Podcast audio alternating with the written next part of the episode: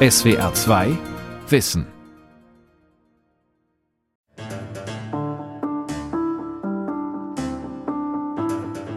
...2,88 Millionen Kinder und Jugendliche in Deutschland wachsen in Armut auf. Und hier gibt es eine Schatzkiste, da kann man Klamotten aussuchen. Sehr schön. Jacken, T-Shirts, Hosen oder Schuhe. Beim Kinderhilfsprojekt Die Arche in Berlin. Die helfen mir bei Hausaufgaben oder bei Problemen. Dank denen nehme ich keine Drogen mehr. Den kann ich vertrauen. Über Bildungswege entscheidet in Deutschland immer noch die soziale Herkunft. Zu Hause ist es immer schwierig, gerade wenn man so eine Großfamilie hat. Dann reden immer alle durcheinander, wenn man was sagen will oder so. Kinderarmut in Deutschland. Ungleiche Chancen von Silvia Plahl. Das ungleiche Aufwachsen in Deutschland. Auf der einen Seite bedeutet das weder Sport noch Musik erleben, sich nicht gesundheitlich und psychisch stabilisieren können, ausgeschlossen sein, nach der Schule keine Ausbildung finden und arbeitslos werden oder vom eigenen Arbeitseinkommen die Familie nicht versorgen können. Und für Kinder auf der anderen Seite die ganze Bandbreite an Möglichkeiten, sich mit Unterstützung der Eltern selbst zu verwirklichen. Die soziale Herkunft bestimmt über die Zukunft junger Menschen in Deutschland. Das Tolle an der Arche ist, hier kann man auch schon so eine Sachen erzählen wie, mm, also ich sag's vielen Mitarbeitern hier, aber so nicht so. Ich war auf dem Gymnasium, da war es auch schwer. Und da hat die Arche mir geholfen, dass ich wieder auf die alte Schule zurückkomme. Dass es einfacher läuft mit Ausbildung suchen und so. Dieses Jahr werde ich fertig. Das kriege ich hin. Armut hat viele Facetten und offenbart eine Schieflage, die sich immer deutlicher verfestigt. Kinder und Jugendliche mit schwierigen Startbedingungen bleiben fast zwangsläufig ihr Leben lang benachteiligt. Es fehlen die Konzepte und Maßnahmen, die daran grundsätzlich etwas ändern. Kindergärten und Schulen sollen Stützen sein. Es ist ein Bildungsproblem. Wir sind ja Ganztagsschule. Die Kinder sind achteinhalb Stunden bei uns und für die Kinder ist die Schule auch ein Lebensraum. Aber das kann eben nicht nur die Schule leisten. Fachkräfte, die jeder jungen Person beistehen. Jeder niedergelassene Kinder- und Jugendarzt sollte sich natürlich sein soziales Netz spannen. Und natürlich wäre es hilfreich, wenn Pädagogen auch auf Kinder- und Jugendärzte zugehen und sagen, vielleicht können wir hier irgendwie für eine bessere Unterstützung sorgen. Was haben Sie für eine Idee? Eine Politik, die effektiv einschreitet. Warum haben wir noch keine Kindergrundsicherung? Wir Verbände sehen und erleben jeden Tag, wo Kinder und Jugendliche, wo sie es schwerer haben, wenn sie unter Armutsbedingungen aufwachsen. Und wir sagen, da muss mehr Geld rein und es muss einfacher werden für die Familien. Es bringt aber auch nichts, Kinder stark zu machen, die zurückgehen in ein schwaches Elternhaus. Hi. Hi, hi. Bernd Ziegelkow, Gründer und Leiter des Arche Kinderhilfsprojekts in Berlin. 1995 erzählt er, habe ich mal in meinem Wohnzimmer angefangen mit 20 Kindern und jetzt ist das Hauptgebäude hier mit dreieinhalbtausend Quadratmetern. Unser digitales Studio, weil von hier aus bespaßen wir die Kinder zu Hause. Wir gehen in den Hertha BSC-Raum. Hier hatte das Arche-Team während des Corona-Lockdowns an den Monitoren und mit selbst produzierten Videos und Livestreams Kontakt zu den Kindern gehalten, die damals nicht ins Haus durften. Es geht darum, ständig für sie da zu sein. Wir erreichen hier in der Region Marzahn-Hellersdorf ungefähr 1200 Kinder. Davon kommen so am Tag normalerweise so 200 bis 300 Kinder. Bei der Arche bekommen sie kostenloses Essen und Angebote zum Lernen, für Freizeit und Freundschaften und auch für die Familien. 32 Standorte in Deutschland im Jahr 2024, Ableger in Polen und in der Schweiz. Der Pastor und sechsfache Vater Bernd Ziegelkow deckte früh Missstände auf, in einer Gesellschaft, in der es Kinderarmut offiziell nicht gab. Er galt als Exot. Bis dann im Jahr 2001 der erste Armuts- und Reichtumsbericht der Bundesregierung veröffentlicht worden ist. Und auf einmal wurde ich über Nacht zum Experten. Und Corona hat nochmal deutlich gezeigt, wie weit abgehängt die Menschen tatsächlich sind. Was mir immer klar war, aber so klar war es mir noch nie. 2022 war laut Statistik jeder vierte junge Mensch unter 18 Jahren in Deutschland von Armut betroffen. 2,88 Millionen. Die Zahl hält sich schon lange auf dem hohen Niveau und die Zahl der armutsgefährdeten Kinder und Jugendlichen steigt. Das Bundesfamilienministerium gibt an, 5,6 Millionen Kinder und Jugendliche hätten Anspruch auf die geplante Kindergrundsicherung. Gemessen wird Kinderarmut in Relation zur Einkommensarmut. Als arm gelten Kinder, wenn sie in einem Haushalt leben, in dem es weniger als 60 Prozent des mittleren Einkommens aller Haushalte gibt. Es ist dort nicht möglich, den Lebensstandard zu haben, der in unserer Gesellschaft als selbstverständlich oder normal gilt. Der deutschen Gesellschaft fehle es an Sensibilität für Armut, kritisieren Fachleute und Engagierte. Wie verbreitet sie sei und welche fatale Wirkung sie habe. Obwohl die Nöte längst nicht mehr ignoriert werden können. Einige Schlaglichter. Aus dem Armuts- und Reichtumsbericht der Bundesregierung 2021. Für Personen aus den unteren sozialen Lagen sind die Aufstiegschancen seit den 1980er Jahren kontinuierlich gesunken. Die Wahrscheinlichkeit, arm zu bleiben, ist seit Ende der 1980er Jahre von 40 Prozent auf 70 Prozent angestiegen. Der Datenreport 2021 vom Statistischen Bundesamt und wissenschaftlichen Instituten aus der Sozial- und Wirtschaftsforschung. Das Risiko, unter die Armutsgrenze zu rutschen, ist für Alleinerziehende, Menschen mit Hauptschulabschluss und ohne Berufsabschluss und für zugewanderte Familien besonders hoch. Und die Bildungschancen der Kinder hängen stark von ihrer sozialen Herkunft ab.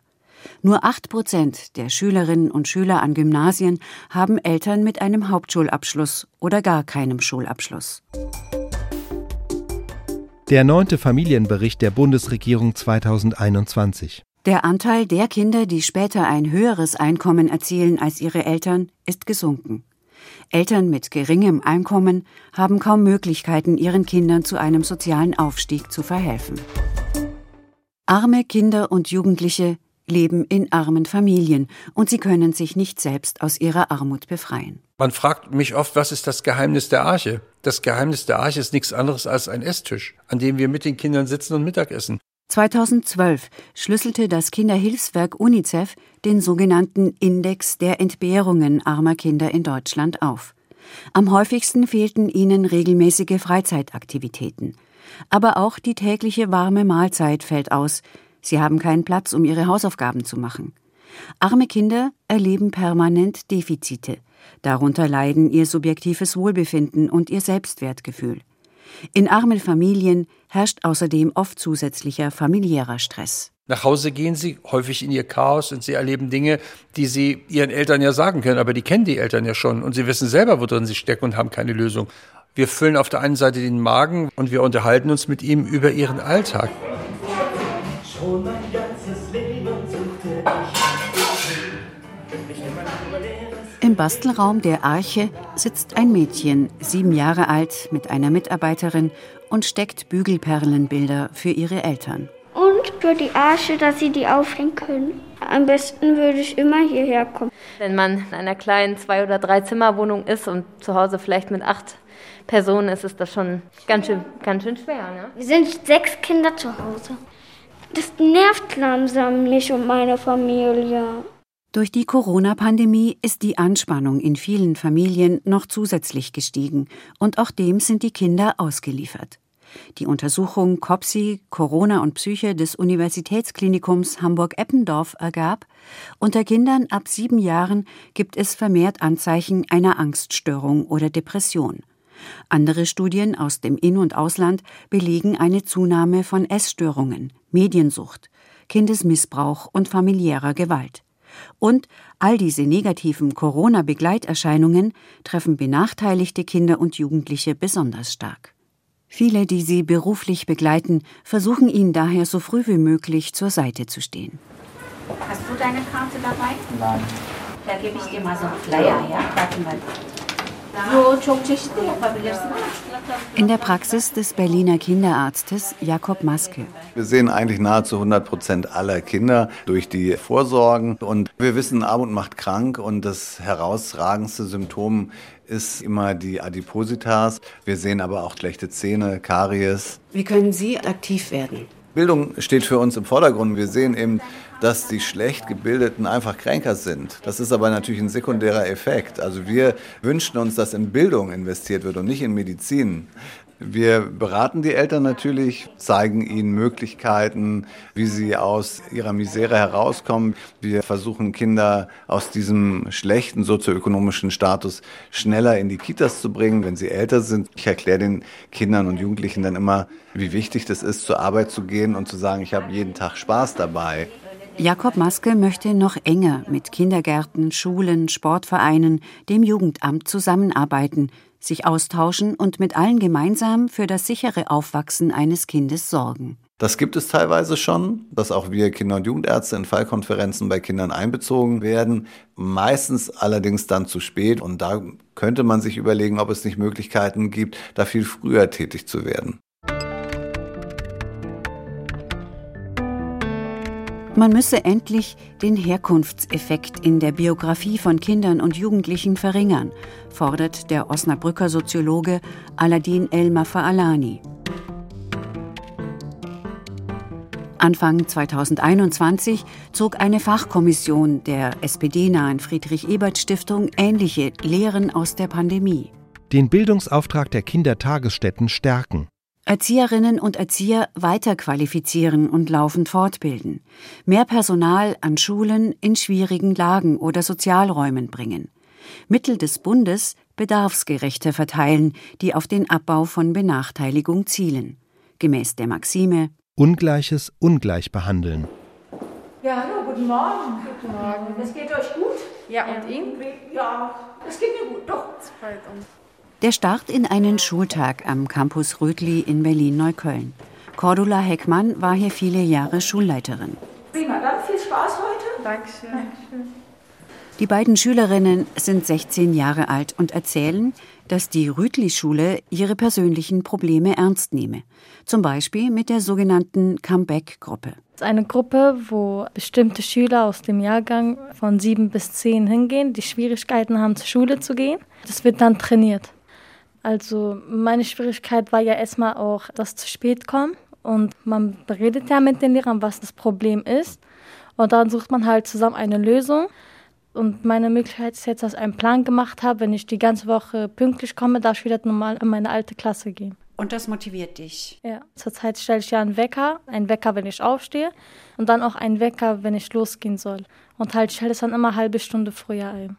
Durch die Comeback-Gruppe soll die Teenagerin lernen, ihren Alltag zu strukturieren. Die 16-Jährige möchte gern Krankenschwester werden und eigentlich habe sie erst in der neunten Klasse begriffen, dass sie dafür auch einen Schulabschluss benötigt und einen Endsport hinlegen sollte. Erst wenn man fast fertig wird mit der Schule, hängt man erst dran. Das braucht man ja, wenn man später arbeiten will. Also wenn man bestanden hat, braucht man nicht so krasse Angst zu haben, als wenn man nicht besteht. An der Rütli-Schule gilt, Kinder und Jugendliche sollen vor allem in ihrer Persönlichkeit gestärkt werden. Cordula Heckmann. Miteinander zu finden, wo die Kinder Selbstbewusstsein entwickeln, Motivation entwickeln, Lust haben auch, sich einzubringen. Also das ist für uns zum Beispiel ein ganz wichtiges Fund, Biografie begleitendes Lernen. Der Campus Rüdli wurde neu aufgebaut, nachdem 2006 das Kollegium der Vorgängerschule in einem Brandbrief auf die Gewaltbereitschaft im Haus aufmerksam gemacht hatte. Die 1200 Kinder und Jugendlichen, die heute hierher kommen, sollen jetzt die Stationen auf ihrem Bildungsweg als große Einheit erleben. Es gibt zwei Kitas, eine Gemeinschaftsschule von Klasse 1 bis 13, eine Jugendfreizeiteinrichtung, Kooperationen mit dem Stadtteil und umliegenden Schulen. Ungleiches ungleich behandeln. Diese Richtlinie für die Lehren aus der Pandemie hat Campusleiterin Cordula Heckmann mitformuliert. Sie steht voll und ganz dahinter. Bringen Kinder ungleiche Startbedingungen mit, sollen Kindergärten und Schulen und alle Einrichtungen, die sie darüber hinaus besuchen, dies mit ungleich mehr Personal und Finanzen und auch Autonomie auffangen können. Ich habe in der Expertenkommission gelernt, dass das die Bundesländer sehr, sehr verschieden machen. Für Berlin kann ich sagen, sie behandeln Ungleiches ungleich. Also wie viele Schüler leben von staatlichen Transferleistungen und danach berechnen sich auch die Lehrerstunden. Im Januar 2021 starteten Bund und Länder ein neues 125 Millionen Euro Programm. Schule macht stark. Mit wissenschaftlicher Begleitung, initiiert von Hamburg und Berlin. Damit sollen 200 Schulen in benachteiligten Stadtgebieten in ganz Deutschland fünf Jahre lang ihre Schülerinnen und Schüler gezielter unterstützen können. Am Campus Rüdli laufen solche zusätzlichen Förderprogramme bereits. Sie berücksichtigen aber noch zu wenig den persönlichen Einsatz der Lehrkräfte, ihre regelmäßigen Hausbesuche, die Telefonate und die Schüler-Lehrer-Elterngespräche zweimal im Jahr mit vielen sogenannten herausgeforderten Familien. Auch das müssten offizielle Arbeitsstunden sein. Individueller, kleinmaschiger kümmern und Lösungen finden. Wenn wir diese Lücke aufholen wollen, dann muss die Zeit, die die Lehrer darin investieren, auch irgendwo sich abbilden. Aber das tut es tatsächlich auch nicht in Berlin. Immerhin, individueller Förderunterricht ist möglich. Eine der beiden 16-jährigen Schülerinnen war gerade dort. Es gibt eine Lehrerin, die unterrichtet halt Schüler, die ein bisschen Schwierigkeiten haben. Dann hilft sie mir. Meine Eltern können mir auch helfen, aber ich finde so, in der Schule erfahre ich mehr. Helfen sie mir mehr. Zum Beispiel, ich kann ja nicht mit meinen Eltern meine Bewerbung schreiben. Auch das hat die Schülerin zusammen mit ihrer Förderlehrerin erledigt. Eine Bewerbung für die Ausbildung als Kosmetikerin oder Ergotherapeutin. Meine Klassenlehrerin hat mich auch viel motiviert als Ergotherapeutin. Sie meinte, das ist ein schönes Beruf, würde ich auch schaffen. Und der hat mich halt motiviert. Man schätzt erst die Schule, wenn man weg ist. So, man sagt, ich habe keinen Bock aufzustehen und so. Aber wenn man weg ist und man so, oh, jetzt muss ich ein eigenes Leben haben, ich muss jetzt arbeiten gehen. Jetzt kann mich nicht mehr jemand unterstützen, zum Beispiel meine Lehrerin. Das ist krass. Im März 2021 veröffentlichte der Initiator der Shell Jugendstudien Klaus Horrellmann mit dem Forschungsinstitut für Bildungs- und Sozialökonomie eine Untersuchung, die warnt. Es werde künftig insgesamt weniger Auszubildende und mehr Azubis mit Abitur geben, was diejenigen ohne Abitur wiederum benachteiligen wird. Kein Anschluss trotz Abschluss heißt der Studientitel. Das Zurückbleiben ist heute viel, viel dramatischer in den Auswirkungen, als das noch vor 20 Jahren der Fall war. Aber das ist ein Problem, dass die Schwächsten erfahrungsgemäß dann nicht aus ihrer schwierigen Situation herauskommen.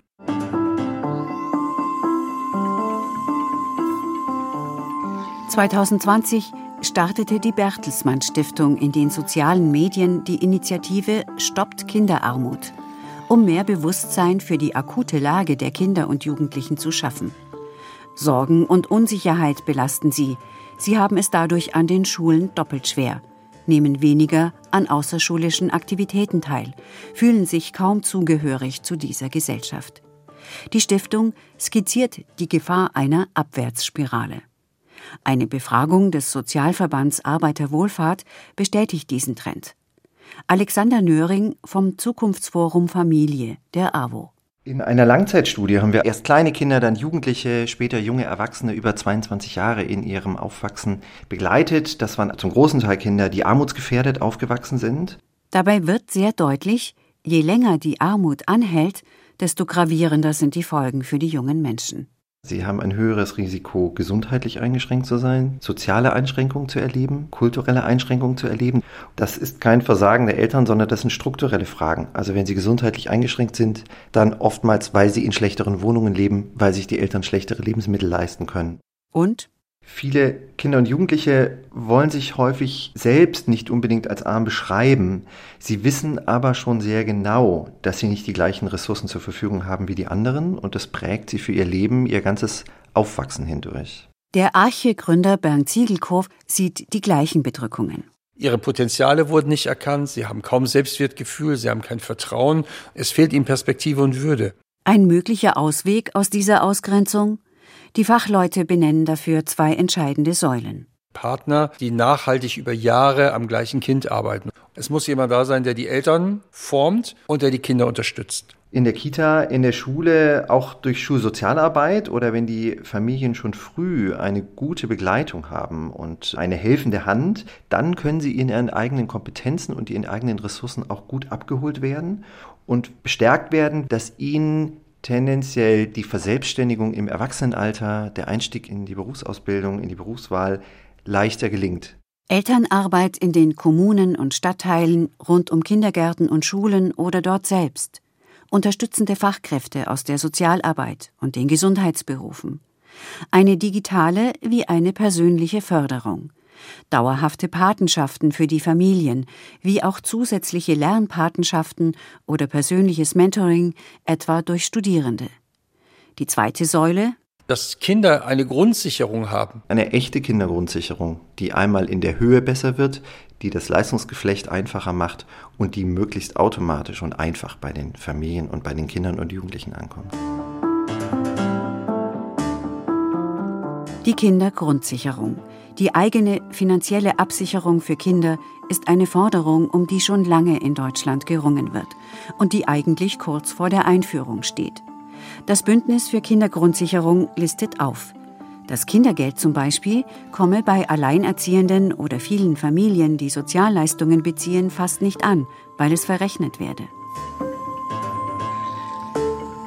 Das Geld aus dem Bildungs- und Teilhabepaket für Bücher, Sport oder Musikunterricht werde kaum abgerufen, es sei bürokratisch und stigmatisierend während gleichzeitig wohlhabendere Familien von hohen Kinderfreibeträgen im Steuerrecht profitieren.